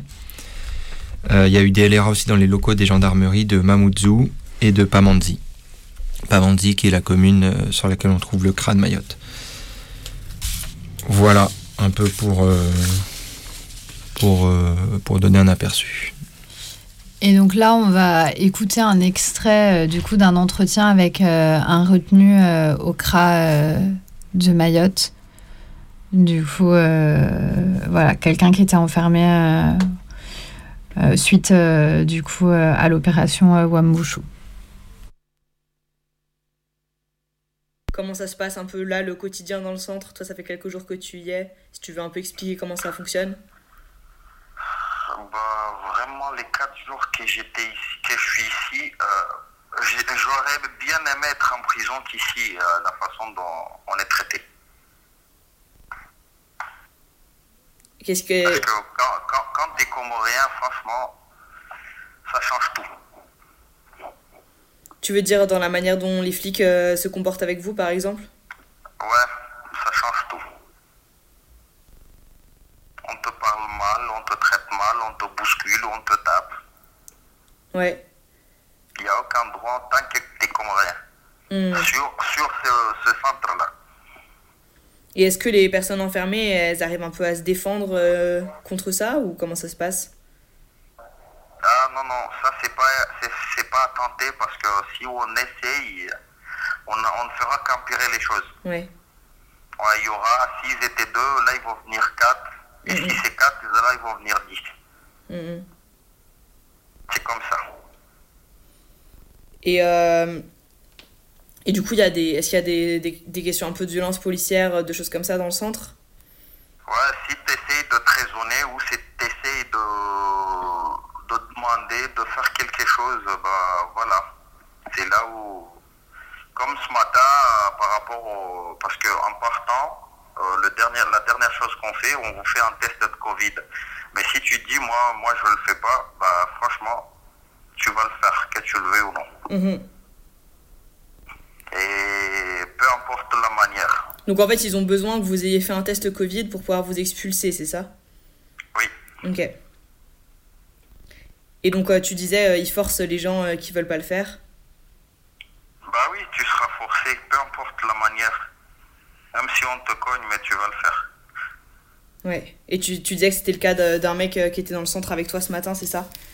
Oui, oui, là, là, en ce moment, il, euh, franchement, il a un peu mal euh, aux côtes. Il dort. Bon, je dirais pas un peu mal, je dirais mal aux côtes. Ouais. Ouais, on lui a bien massé les côtes.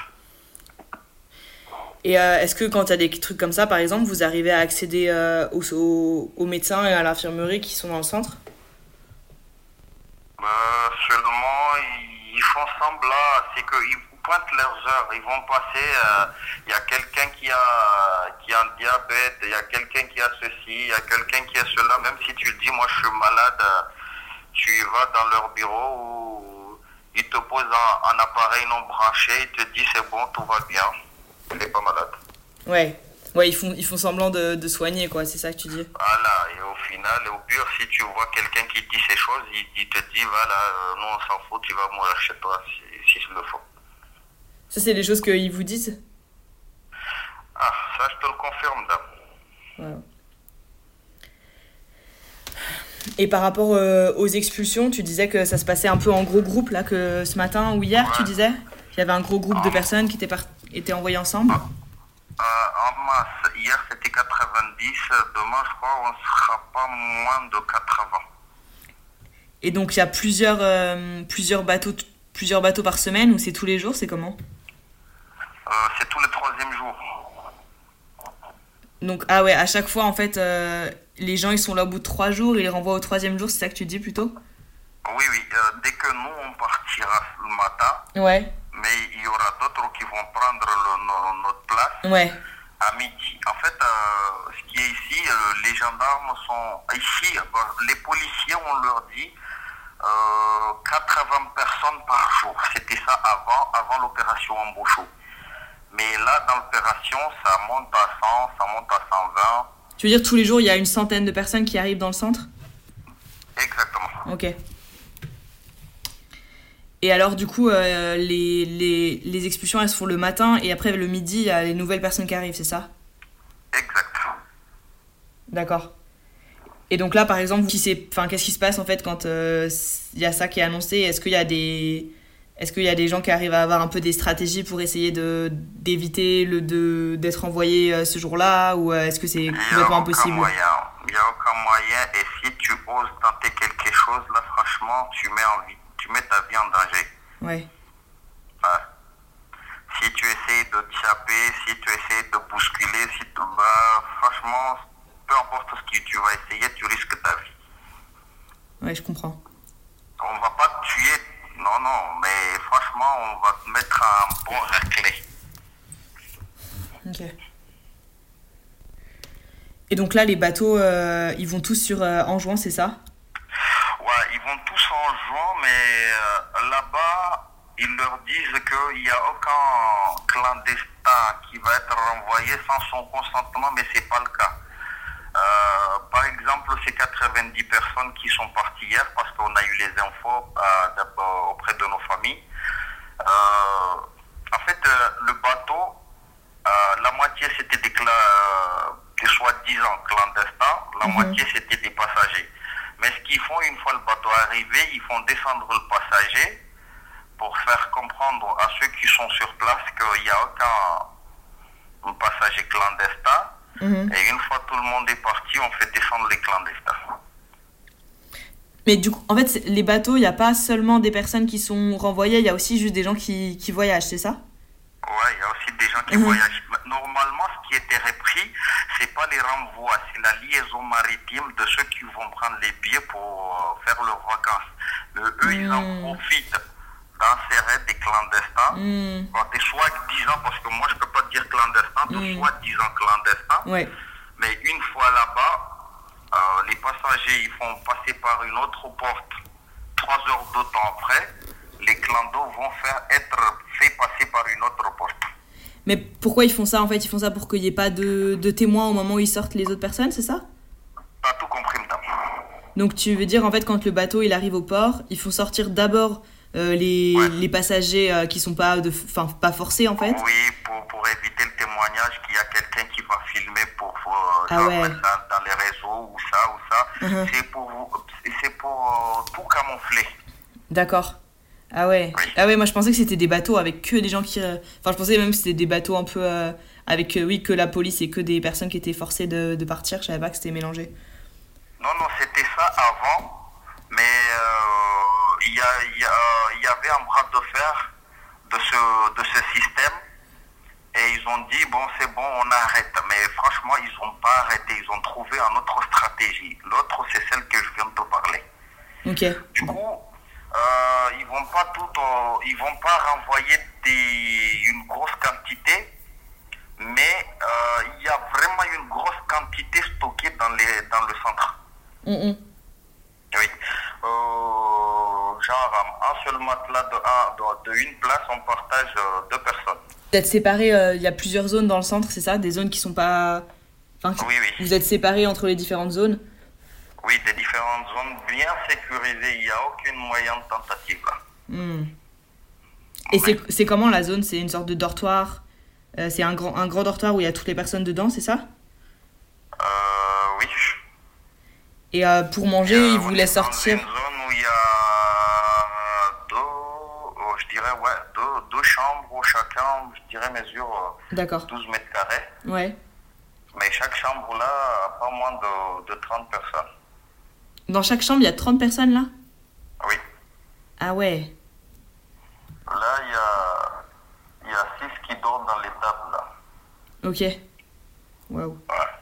Et il y a accès. Est-ce que vous avez accès à une zone un petit peu extérieure? Genre, des fois, il y a des sortes de euh, cours de promenade, euh, bah, grillagés et tout, bien sûr, mais est-ce qu'il y a ça là? Il y a, il y a, moi je dirais, euh, une petite terrasse euh, juste pour prendre une, l'air naturel, mais pas une zone de promenade. D'accord. Et pour manger, ils vous font sortir euh, vers un réfectoire, c'est ça? Oui, pour manger, bon, euh, c'est à moitié, bon, pas vraiment à moitié, mais euh, dans baguette, mais je dirais euh, un tiers dans baguette, euh, une confiture et un jus de paille. Mais ça, c'est tous les, tous les repas, c'est comme ça? C'est c'est le matin, le midi, on te donne un, un demi-sandwich. D'accord. Ouais. Ah, et vous avez pas du tout assez à manger, quoi. Euh, franchement, la bouffe, euh, c'est de la merde. Ouais. Et aussi, je crois qu'une différence, en fait, par rapport euh, au centre que nous, on connaît, plutôt genre bah, en France, en Ile-de-France, c'est que ici, les gens, ils ont le droit d'avoir des petits téléphones, bah, à condition qu'il n'y ait pas de caméra. Et moi, on m'a dit que là où vous étiez, vous, vous n'avez pas du tout, du tout le droit d'avoir des téléphones, c'est ça? Euh, non, non, on peut recevoir, mais on peut pas passer un appel. Voilà, en fait, les- t'as pas le droit d'avoir ton propre il y a téléphone. plein. Il y a, il- uniquement, il y a les toilettes qui n'ont pas de caméra. Ah, tu veux dire, il y a des caméras euh, dans, les, dans, dans, dans les chambres, tout ça? Enfin, dans les locaux? Plein, plein, plein, plein, plein. Au moindre coin, il y a une caméra. Seulement les toilettes. Ah ouais. Ouais, ils vous surveillent à H24, quoi. Exact. Ok. Et il y a encore euh, une patrouille 24 sur 24 autour de, de centre. D'accord. Une patrouille genre de flics qui fait le tour du centre, c'est ça? Oui, oui. Voilà, du coup, euh, on a écouté euh, un entretien, du coup. Il y a un écho là, non? Attends, je vais voir dans le Ah. studio. Désolée, on a un petit problème technique. Euh, du coup, je crois que c'est bon. Euh, donc, on a écouté un entretien. euh, C'était un entretien d'une personne par téléphone, d'une personne retenue au CRA de Mayotte suite à, l'opération Wambushu. Euh, et avant de réagir un peu à cet entretien et de discuter un petit peu, on va écouter Deceptacon de Le Tigre. Vous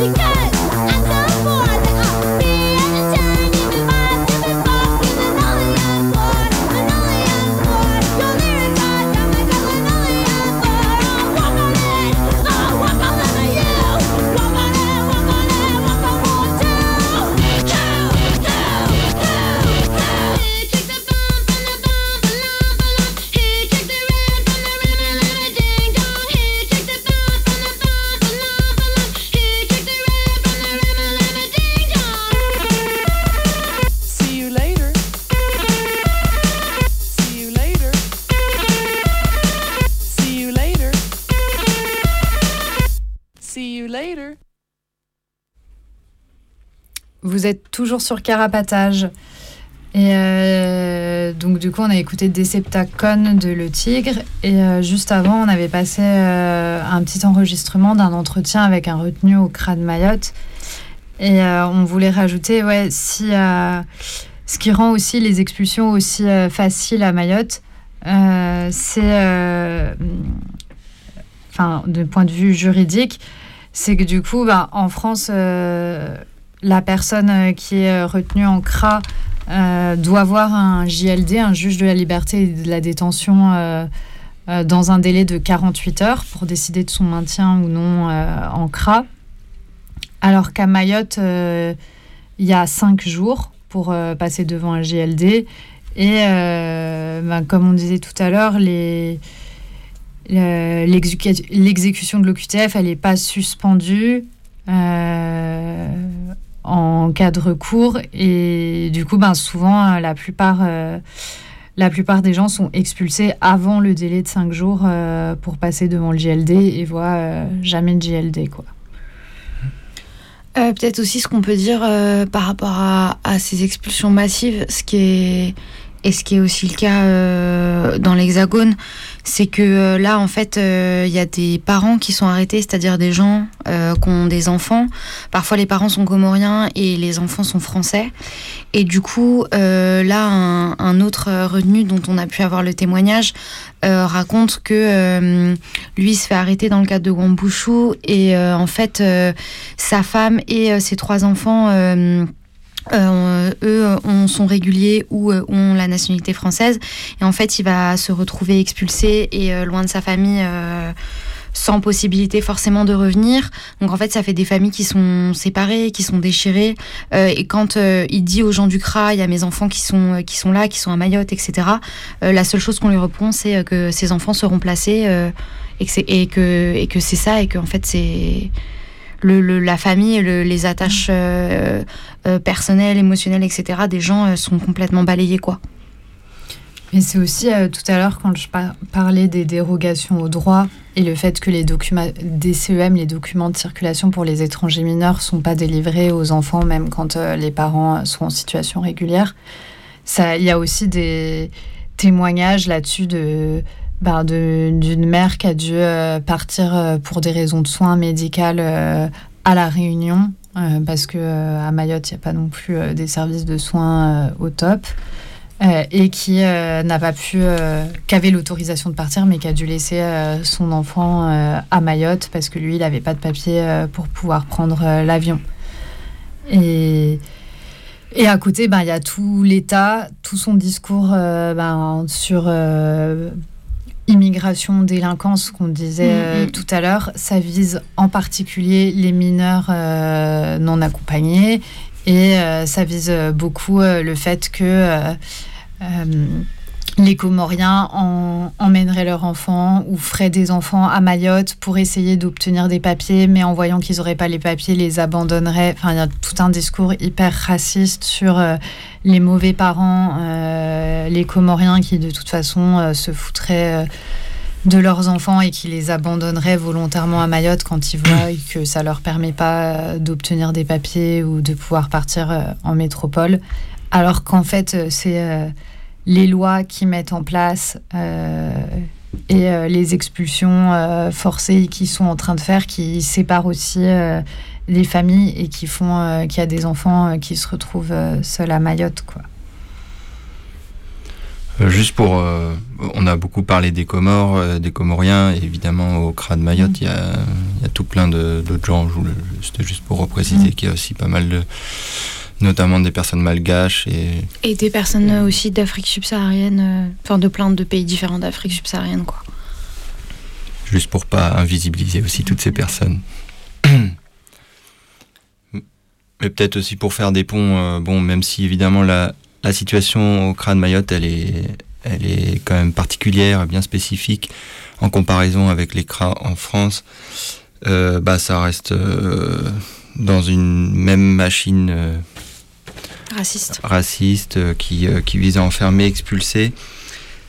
Et, et bah, on avait juste envie de rappeler un petit peu, parce que du coup, cette machine, elle continue tout incessamment de se renforcer, de s'étendre, de, sur euh, l'ensemble du territoire de l'État français.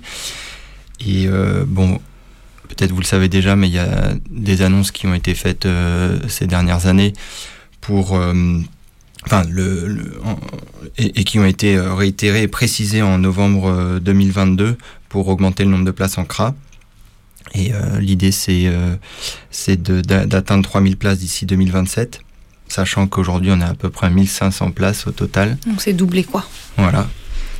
Et euh, bah, pour actualiser un petit peu, du coup il y a quatre projets de construction de CRA sur le territoire euh, de la métropole. Il y en a un à côté d'Orléans, euh, où le CRA va ouvrir dans trois mois, c'est 90 places. il y a le CRA du Ménil-Amelot en banlieue parisienne qui va être étendu avec 64 places supplémentaires. Et l'État prévoit une, ouverture en décembre 2025. À Lyon, à côté du. Donc c'est pareil, le, le, CRA à côté de l'aéroport de Lyon, Saint-Exupéry, a été euh, agrandi avec un nouveau bâtiment de 140 places qui est ouvert en janvier 2022. Et euh, à Bordeaux, il y a un, nouveau CRA en projet aussi de 140 places avec un site choisi à Mérignac, mais les travaux n'ont pas commencé. Et enfin, à Nice, euh, c'est le projet le moins avancé. Il y a une centaine de places de prévues euh, sur un site euh, dans un bled qui s'appelle, enfin un bled, pardon, une commune qui s'appelle La Trinité en banlieue de Nice. Où, juste pour la petite anecdote, désolé, c'est un peu déprimant, mais comme souvent, il y a une, espèce de, enfin le, maire de la commune s'y oppose avec un, des arguments plutôt, on, on veut pas de on veut pas de prison dans notre commune, mais peu importe si elle se trouve ailleurs. Là, en l'occurrence, l'argument en plus, c'est de dire que la commune avait un projet d'installer une gendarmerie sur ce site. Voilà. donc tout ça est quelque peu déprimant. Mais peut-être pour finir, euh, enfin pas pour peut-être, vous avez d'autres choses à dire, mais en tout cas pour ajouter un truc un peu moins déprimant. Moi j'ai des trucs pas trop déprimants à dire, ah, bah, mais, euh, mais vas-y, vas-y. Euh, non, parce que tout à l'heure on parlait des soins, on a, un peu parlé dans l'émission du rapport aux médecins dans les CRA. Et, et, mais je sais pas, peut-être on l'avait dit dans une émission précédente, je le dis quand même, il y a une action assez. je crois qu'on l'a jamais dit. Assez chouette qui a eu lieu à Marseille, il me semble en avril ou en mai, où euh, en gros il y a un film qui a été créé euh, pour faire l'éloge euh, du médecin, enfin d'un médecin dans un centre de rétention à Marseille. Euh, je vais pas regarder ce film, bon j'ai pas envie de le regarder, mais mais voilà il y a des gens qui ont pas laissé passer ça et qui sont allés perturber un espèce de festival de, du cinéma engagé entre guillemets qui présentait en grande pompe ce, ce film et euh, voilà, qui sont allés avec une banderole qui disait il n'y a pas de santé sans liberté, et on est complètement d'accord. Et en tout cas, c'était cool de voir ça. Si vous voulez lire, il y a un texte qui a été, euh, qui a été écrit sur euh, à quel point bah, la médecine dans les euh, participe de l'enfermement en jouant un rôle de caution. On a parlé tout à l'heure aussi de tous les refus de soins auxquels doivent faire face les retenus à longueur de temps. Euh, et puis les médecins, ils sont là toujours pour dire que les gens sont aptes à les rétentions, rarement l'inverse. Enfin bref, ils, cautionnent, ils participent à tout ce système. ce texte, il est assez bien fait, il résume plein de choses et il est disponible à la lecture sur le site Mars Info Autonome. Euh, moi, l'autre truc euh, pas déprimant que je voulais dire, c'est que euh, euh, aujourd'hui, en fait, euh, il y a des manières plus faciles d'accéder euh, aux CRAC, aux prisons. Notamment, il y a des cabines téléphoniques dans les CRA. Les numéros de téléphone sont publics, donc on peut appeler, ce qui n'est pas le cas en prison. Donc, en fait, on peut appeler et directement parler à des retenus, leur manifester notre soutien, leur poser des questions sur comment ça va, leur dire qu'il y a des gens à l'extérieur qui pensent à eux et qui les soutiennent. ces numéros, vous pouvez les trouver notamment, y compris ceux de Mayotte, sur le site à Balécra. Euh, et voilà, il est toujours possible de ce qui a été fait ces derniers jours, d'aller faire des manifestations, de, enfin d'aller autour du CRA, témoigner notre solidarité. Et les gens à l'intérieur entendent et ça les aide à tenir, quoi. Et d'ailleurs, euh, l'un des derniers parleurs sauvages qu'il y a eu à Vincennes euh, la semaine dernière, il y a eu, il a été même possible de communiquer directement à travers les, à travers les murs. Euh, et de se passer des infos, des numéros, et puis du courage, de la solidarité, en tout cas surtout de l'extérieur vers l'intérieur. Et encore un, autre truc aussi, pas, un, peu, un peu plus enthousiasmant, bah, euh, j'ai parlé des constructions tout à l'heure, mais il y a aussi des luttes contre ces constructions qui existent, et notamment contre la construction du Ménil-Amelot, où il y a déjà eu des manifestations. Et il continue d'avoir des actions contre les, les boîtes qui participent à la construction de cette extension, et ça, ça donne de la force. Euh, et puis euh, aussi à côté d'Orléans, il y a eu des manifestations. À Lyon aussi, euh, il y a eu pas mal de choses qui ont été faites contre, contre la construction du nouveau CRA. Et on espère que ça dure et qu'on pourra nourrir ces luttes autant qu'on le puisse, peut, qu'on le peut, que le peut, qu'on le peut, je crois, ouais. Voilà, bah on va terminer euh, là-dessus euh, l'émission de ce soir. La prochaine émission, ce sera sur le prétoire, normalement. Et les peines intérieures, internes. Et les peines internes. Euh, bah en attendant, on souhaite bon courage à toutes celles et ceux enfermés et à tous les prisonniers et prisonnières du CRA de Vincennes en particulier.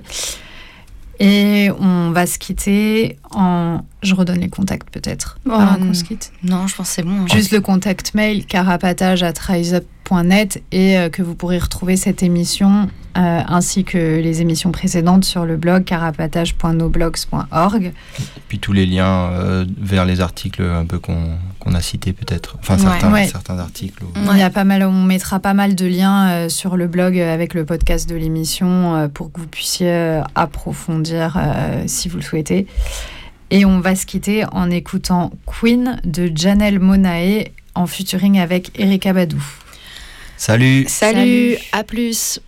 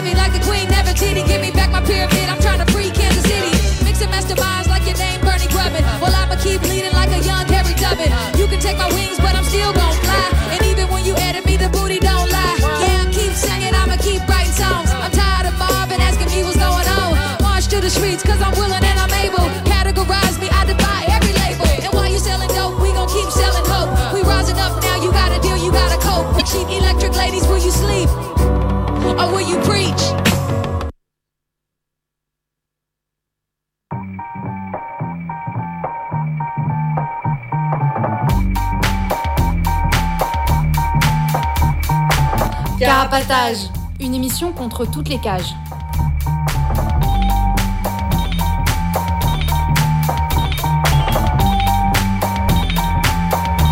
Carapatage entre les prisons, la répression et le contrôle. À travers l'actualité de l'enfermement, mais aussi son histoire. En racontant les luttes à l'intérieur et à l'extérieur, en échangeant ce qu'on a vu, lu et entendu.